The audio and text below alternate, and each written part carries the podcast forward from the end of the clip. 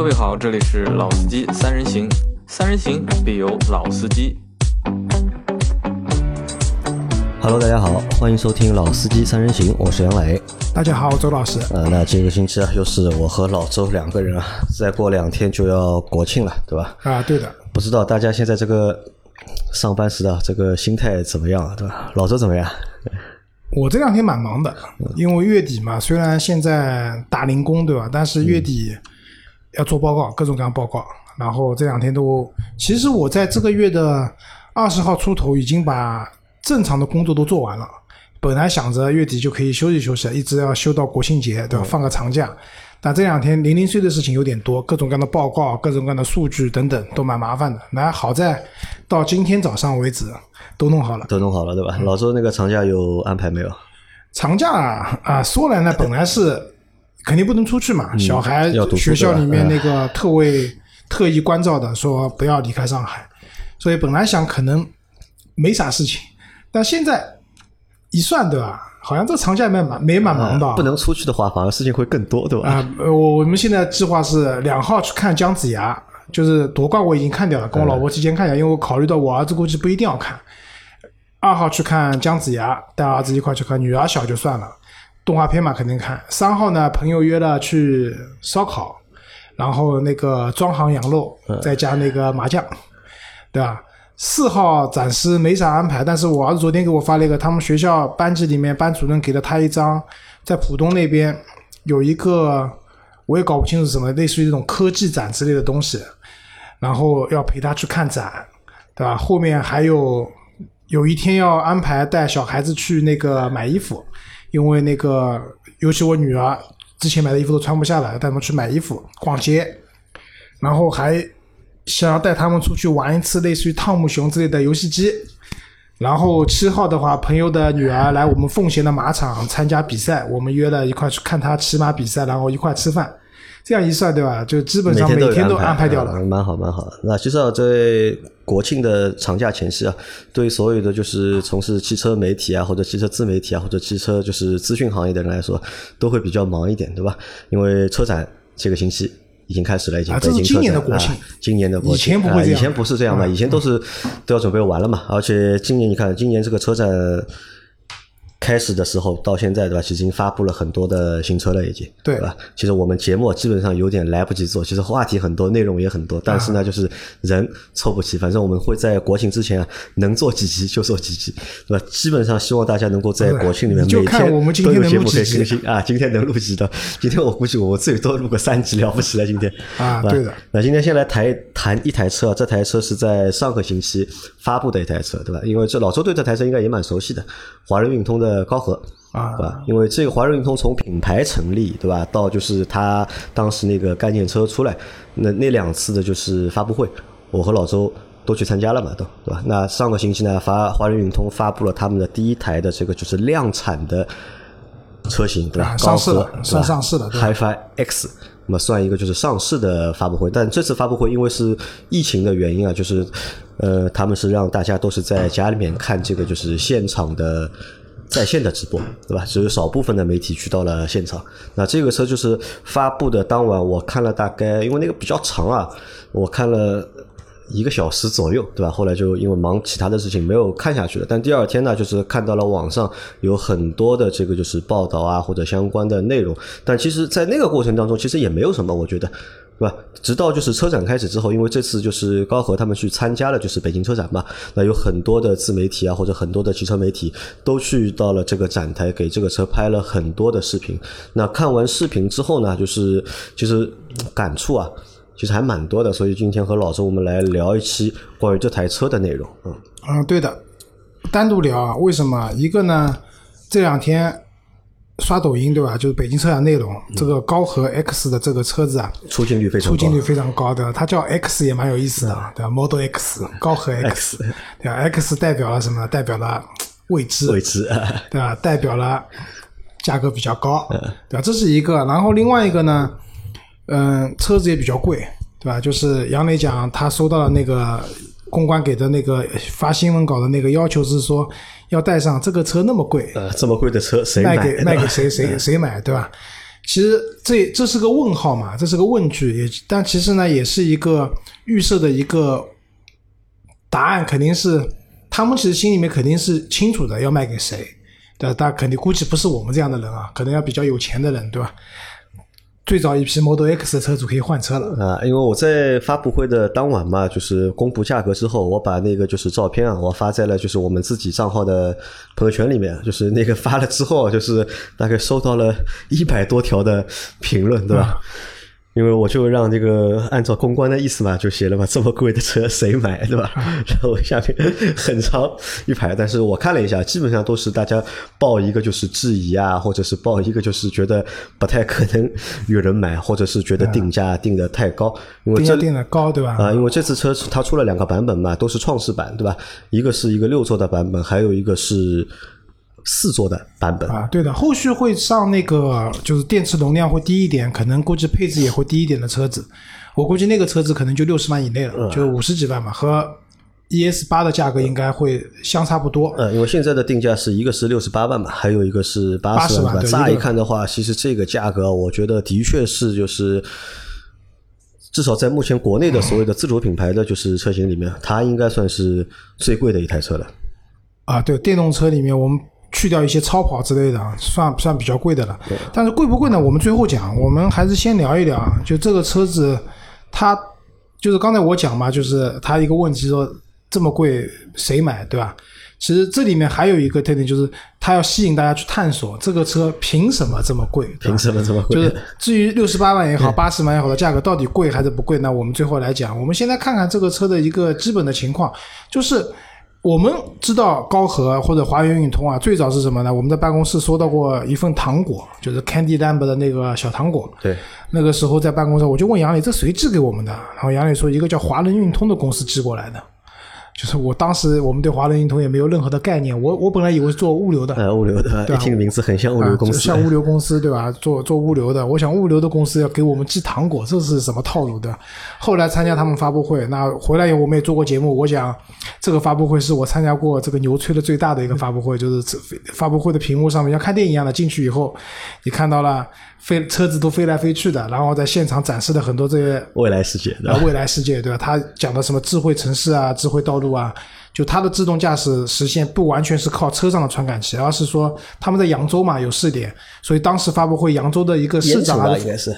盐城啊，啊对，盐城应该是那可能反正就是江苏那边盐城那边来了一个副市长嘛，就是他在那边道路里面布了很多的传感器，那车子在那边的话可以达到一定程度的这种高级的辅助驾驶，甚至无人驾驶这种感觉。他感觉就是车还没出之前，嗯它重新定义了一些车和城市和人之间的一些关系。当时我记得是人车城，啊人车城他们也算是早期啊，就把就是无人驾驶，对吧，或者是智能驾驶，他们算诠释的比较清楚的。一个品牌，因为很多的品牌都在做，就是做自己这个就是辅助驾驶或者是无人驾驶之后，只是强调了自己车的这个呃 AI 有多高级啊，他们的探头有多啊，对吧？对但是忽略了就是外部环境。但是华润运通在最早他们说这个的时候呢，他把很多东西啊都考虑进去了，并且呢，就是说呢，他们其实不是单单在造车，对吧？啊可能会是一些营造的是一种新的周边的配套啊，他们都会去研发生活或者会方式去开发。等等，嗯，对吧？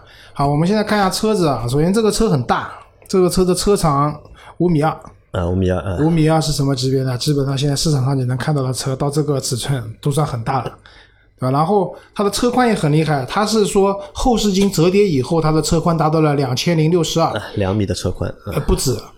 这后视镜一旦打开以后，它的车宽要奔着两米一到两米二之间了，这是一个非常宽的。因为我对车子宽这件事情比较痛苦的是，因为我以前讲过啊，就是周末回丈母娘家，经常经过一个很窄的弄堂，然后弄堂里面还边上还有人停车。就我的我的宝马五系要开过去的话，我是必须要把两个反光镜收起来的，就是盲开，没有反光镜的盲开。像这个车的话，基本上就开不过去了。所以我相信啊，因为它车也比较贵，啊买这个车的人，他的开车环境或者停车环境都会比较好。不然的话，这个车在一个比较窄小的或者停车位置不是特别大的这种环境下，它其实蛮难开的。这个车子对的，嗯，对，然后它的轴距达到了三米一五，就是这些数据其实是超都超过了那个 Model X 的。就 Model X 其实 Model X 观感并不大，它的车做的比较流线或者怎么样。其实这个车没有看到它很大，其实它是一台尺寸也比较大的车子。但是高和的 X 的话，比 Model X 更要更大一些。对吧？这么大的车子，它的风阻系数只有零点二七，零。那现在的很多轿车已经把风阻系数做得更低了，就是可能零点二七在早些年的时候是一个非常了不起的数字，现在的话没有那么了不起。但是对于这么大的一台车来讲，还是蛮厉害的，因为我们知道跑高速的时候，其实到最后，车子主要就是克服那个空空气阻力，就电动机也好，发动机也好，做工就是克服空气阻力在做工。风阻系数越低，在跑高速的时候，它的能耗会比较低一点。对，然后它有两款车子，一个创始版的六座，一个创始版的四座，四座八十万，六座六十八万。这两部车子其实，在我们等会看下去知道，它其实在一些基础的配置上面几乎是一致的。就是车子上一些比较好的东西，基本上都有的。主要的区别是在第二排座椅，六座的话，第二排座椅可能会简陋一点，还有第三排座椅。但四座的话，只有第二排座椅，然后很豪华。然后下面就是我这边就挑一些我个人觉得啊，就这个车子比较高级的，或者说比较值钱的一些配备，跟大家讲一讲。第一个是轮胎，它的轮胎呢用的是二五五四五二十二寸的轮胎，很大。二十二寸轮胎很大了，但是匹配的它这辆车的尺寸上来讲的话，这个车身需要那么大的一个轮胎啊？对，如果你配个二十寸的话，可能就相当于普通车上配个十八寸的轮胎这种感感觉了。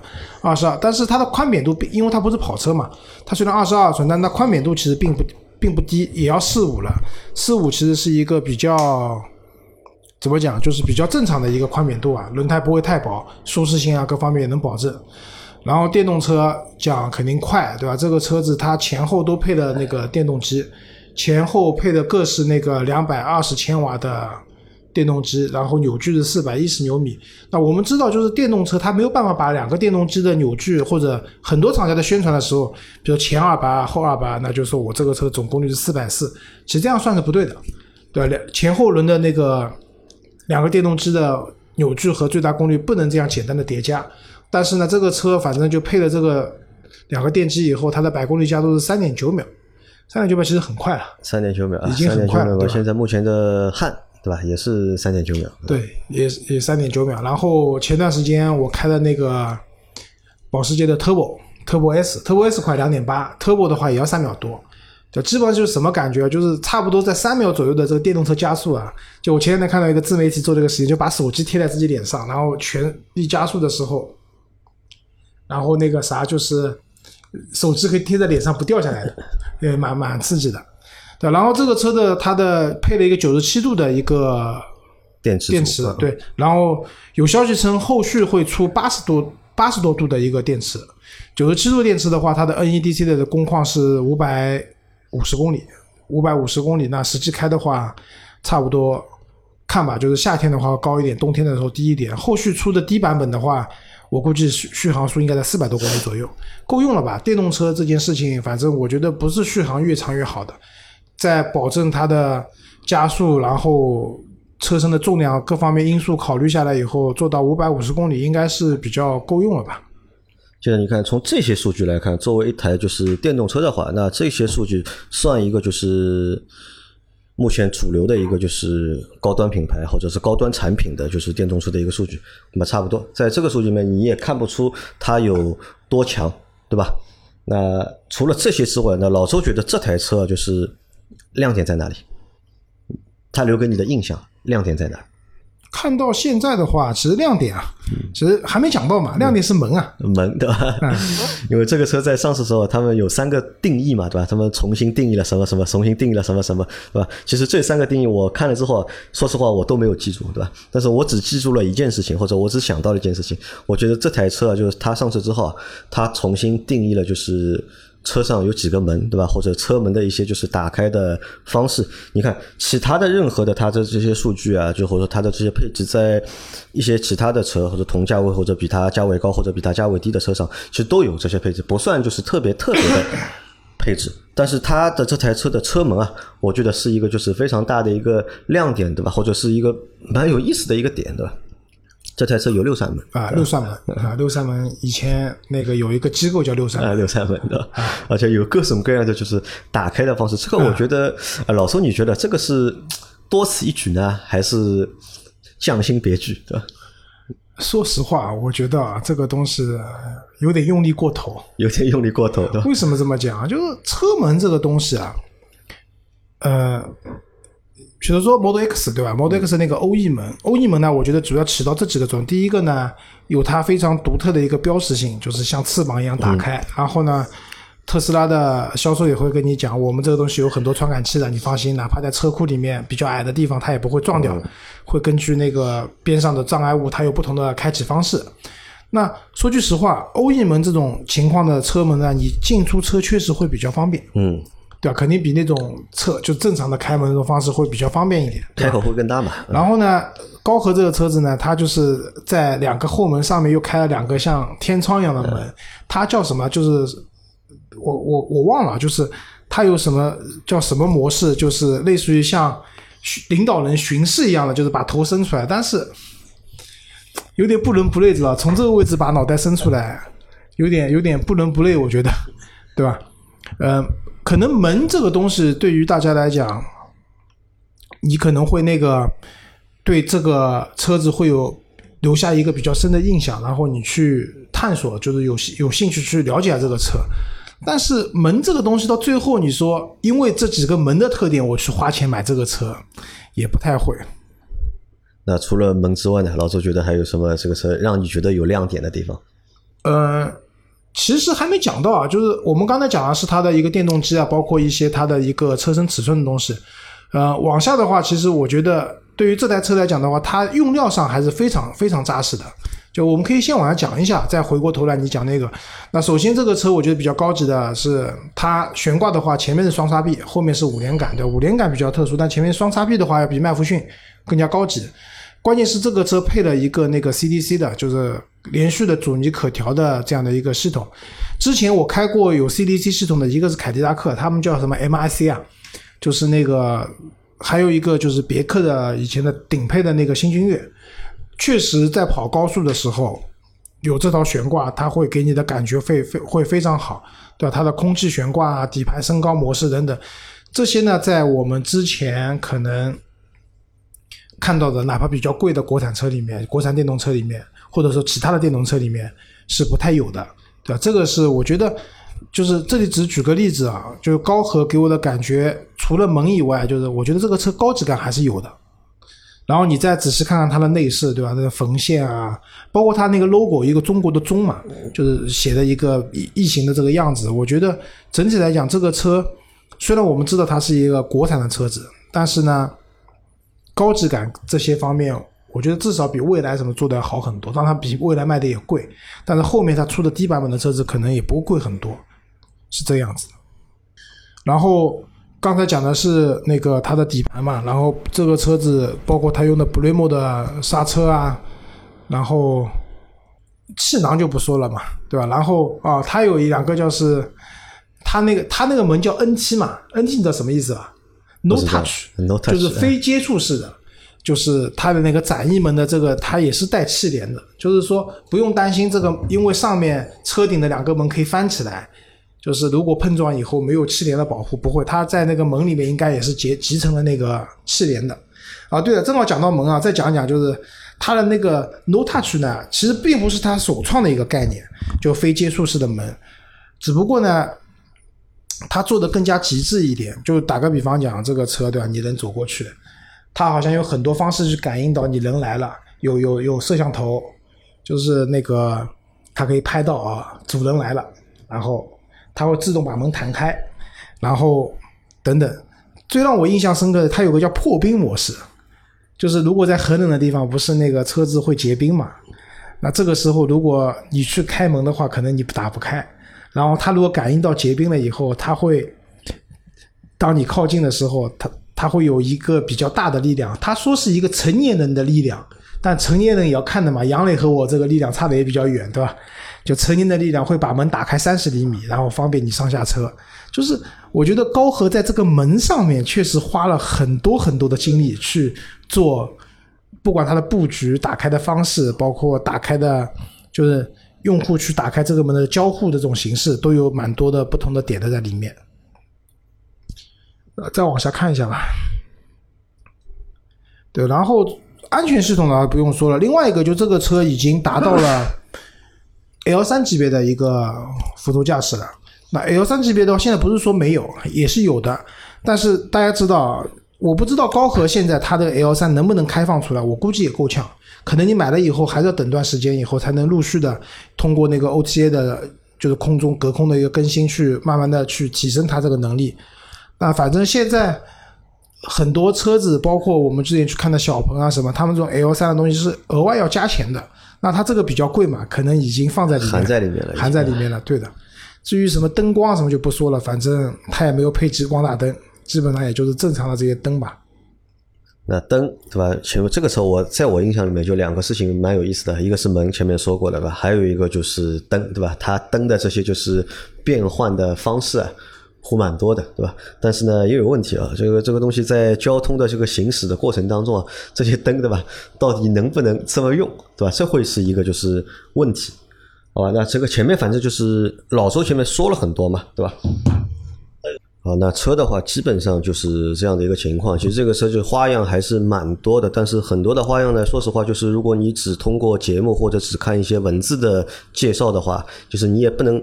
很好的去感受，如果大家有机会的话，可以去到展厅啊，去看一下这个车，或者到车展的展台去感受一下这些车的各种各样的功能，对吧？那老周，我们先来讨论一下另外一个问题啊，就是这个车对吧，定价对吧，六十八万、八十万对吧？你觉得为什么会定一个这么高的一个价格？成本比较高吧，我觉得这个车子。成本比较高，成本比较高吧，然后可能也卖不多嘛。他要给后面出来配置比较低的车子预留一定的价格空间，或者你觉得这个品牌把这两台车定这个价格，他们这个信心来源在于哪里，对吧？或者这个定价的依据来 来源于哪里？我觉得依据他如果说把 Model X 作为直接竞品的话，那就是它价格至少比 Model X 还便宜便宜啊，对。对吧？Model X 的话，你想它的两个两个版本，便宜的那款将近八十万嘛，嗯。然后，如果你要选装那些高级的辅助驾驾驶的话，就八十好几万嘛。这是一个，就是源自于竞品嘛。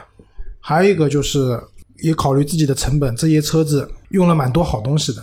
这个蛮多好东西的情况下，成本肯定会高，对吧？那是不是也也想通过这个定价，把自己这个品牌啊，或者把这个车型的定位啊，就是定死在就是中国目前就是最高级的或者最好的一台电动车这个位置上面啊？应该是的，我我相信，如果那个法拉第未来如果没死掉的话，对吧？可能真的上的时候也会定一个这样蛮高的价格。因为我看到这个车的定价之后，对吧？再看到这个车的视频呢，我脑子里第一反应的就是法拉第，啊，法拉第未来，对吧？但是法拉第好像基本上不太可能再出现了，我觉得。呃，之前不是说恒大嘛，反正这个东西都扑朔迷离，讲不清楚。那再来。考虑第二个问题啊，就是因为车定价定已经定好了嘛，对吧？那谁会来买这个车，对吧？这么贵的车谁会买？你觉得谁会买这个车？丁磊的朋友们，丁磊的朋友们，对吧？那除了他们呢？买？我觉得买 Model X 的人会买这个车？有可能会的，有可能会的。那已经被割过一次了，还会再去被割第二次吗？你觉得？是这样的，关于被割韭菜这件事情，就是。不会被割的人永远都不会被割，会被割第一次的人会就会被割第二次，因为之前我们讨论过这个问题，他们也在割别人的韭菜。因为你说真的很贵嘛，也不至于这个车就是八十万嘛，然后估计也是免购置税的，然后我不知道这个价格他有没有算补贴的钱啊？会不会还要扣掉点补贴的钱的啊？补贴不了，三十万以上的车没有补贴的，对吧？那这个车落地价格，比如说八十万的话，就是。没有购置税的话，就交个保险嘛。然后我相信华南运动他们应该也不会在杂七杂八，因为估计都直营的店，也不会杂七杂八收很多钱。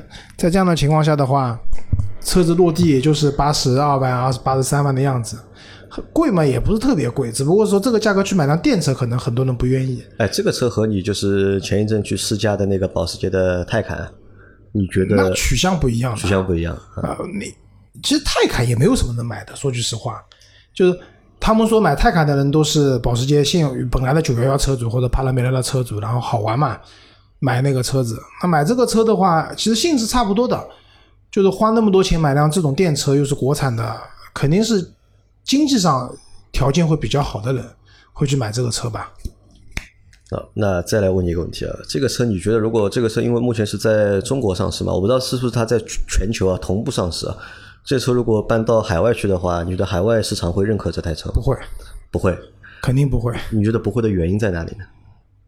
首先，现在大部分的海外市场其实对电动车的接受度还没有中国高了。没有中国高，嗯，他们可能更愿意去买一些混动的车型，比如说欧洲或者说日本，对吧？然后美国的话，真正买特斯拉 Model X 的人到这个价位的人也不是特别多，对吧？可能 Model 三卖的多一点，但多也是因为他们加州那边有有政府有补贴，才去买那个车。不然的话，其实他们也不太会去买这个车的。所以之前你说这个车到国外去搞个上市，然后弄点订单，然后反向的输入，说你看国外对老外对我们的车很认可，你们赶紧买，这个不太可行，不太可行。老中国人也不傻，老外也不傻，蛮难的。那我觉得现在就是所有的中国的这些新能源车的品牌啊，都有一个问题啊。其实，在国内就像老周说的，新能源车的普及啊，做的就是一年比一年好，对吧？用户对新能源车、电动车的这个接受度啊，其实也在慢慢的提高，用户也来越来越多了嘛。但是，如何定义一台就是高级的车或者一个高级的品牌，对吧？这也是所有目前中国就是这些造车新势力们遇到的一个问题，对吧？怎么样克服？因为对我来说，我觉得。如果海外市场能够就是承认或者是接受，对吧？这是一个高级的车，并市场上有反馈，对吧？有人买这个车，对吧？认可这个品牌，认可这个车型，那我觉得，那可能对 所有的自主品牌来说，对吧？所有的自主做新能源的自主品牌来说，这是一个就是。出路或者是一个方式嘛，对吧？我也不知道未来在海外市场情况怎么样，有没有海外市场？也没有海外市场，对吧？现在中国造的电动车基本上就比亚迪大巴卖到海外去的吧？卖到海外去啊，对，没有什么海外市场的。那么来最后啊，预估一下这个车，你觉得没有销量？没有销量，看不到销量了，看不到销量，就是。那这个车，我觉得我的心态啊，当然不能代表那些有钱人心态。我可能会有兴趣去，比如说看看试试驾一下，体验一下。但真的要买的话，下不了这个决心，因为你真的八十多万，第一买这种电动车的人大部分都是限牌城市会去买，对吧？不限牌城市的买的人就本来就少，这是一个。另外一个，到了这个价位的话，你可以选择的东西太多了。这个车有它高级的地方，不是说它不值这么多钱。我觉得六十八万也好，八十万也好。尤其它那个四座版的，它那个后面两个座椅可高级了，对吧？就调节啊什么，那还有个杨磊刚才不讲，有个冰箱，对吧？一打开里面有冰，有个香槟可以弹出来，对吧？送出来香槟，对吧？然后有很多高级的地方，确实，可能你要买到上百万、一两百万的这种豪华级的车子，你才能享受到这些东西，在这辆车上能够感受到了，是有的，但是。蛮难的，我觉得要卖的很好。嗯，好，那其实，在目前国内高级的，对吧？或者是做高端的电动车品牌或者车型啊，嗯，这个前景都是扑朔迷离的，对吧？嗯，包括就是我们之前一直觉得一直感兴趣的那台叫什么？拜腾啊，拜腾，对吧？拜腾没有了呀。啊，拜腾基本上也凉掉了，对吧？那。不知道就是这个车最终的一个市场情况会怎么样，对吧？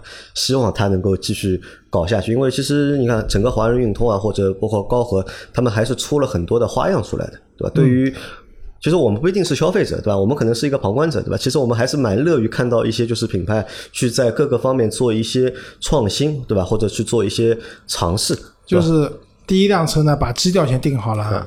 就之前，因为在没有上之前，因为我有朋友他们也在现在在华龙运通上班嘛，就也沟通过，就是这个车的定价怎么样，就是普遍反正就对外发的声音就是这个车会挺贵的，就是贵到一个你们想象不到的程度。但基调定好了嘛，它后面可能会出一些版本低一点，甚至 X 发完了嘛，可以发高和 Y 的呀，高和 Y 对吧？就类似于这样的一些东西，对吧？阿尔法、贝塔都可以发起来了，到时候。